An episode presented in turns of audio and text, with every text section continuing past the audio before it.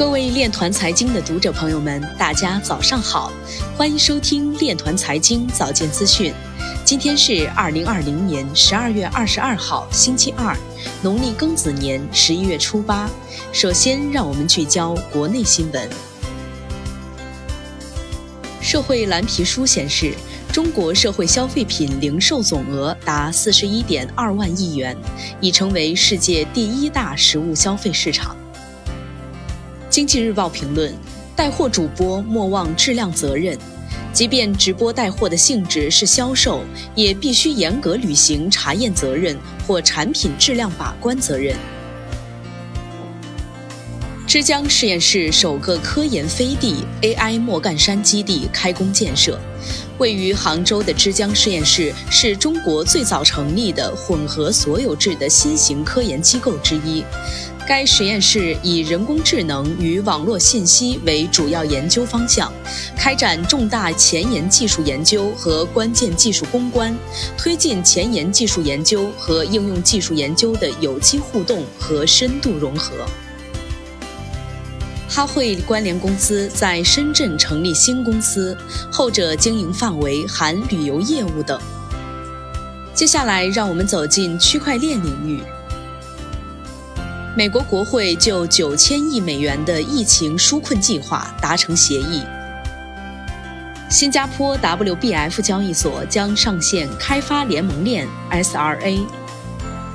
广汽集团、科大讯飞关联企业联合成立汽车科技公司，经营范围涉及区块链技术相关软件和服务。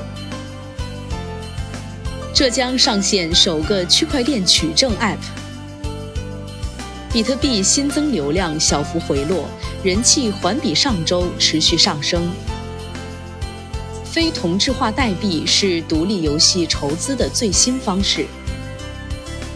比原链与漫物科技达成安全战略合作，共同保障用户资金和交易安全。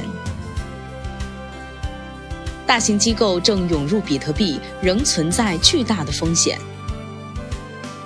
Coinbase CEO 表示：“我们可以帮助企业在资产负债表上持有加密货币。” Galaxy Digital 创始人表示：“乐意帮助马斯克将特斯拉资产负债表转化成比特币。”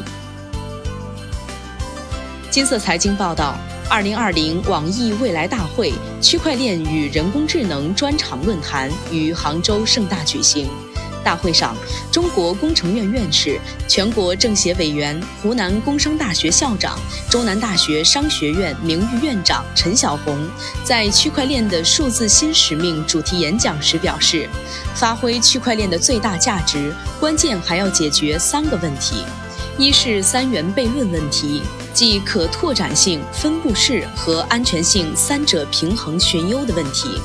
二是安全监管问题，即区块链项目遍地开花、鱼龙混杂，监管成灾问题。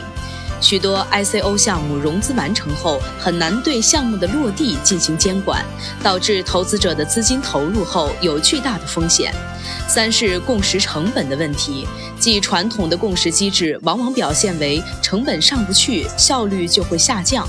现阶段在链上获得共识并非易事，自由度越大，共识成本则越高。以上就是今天链团财经早间资讯的全部内容，欢迎转发分享。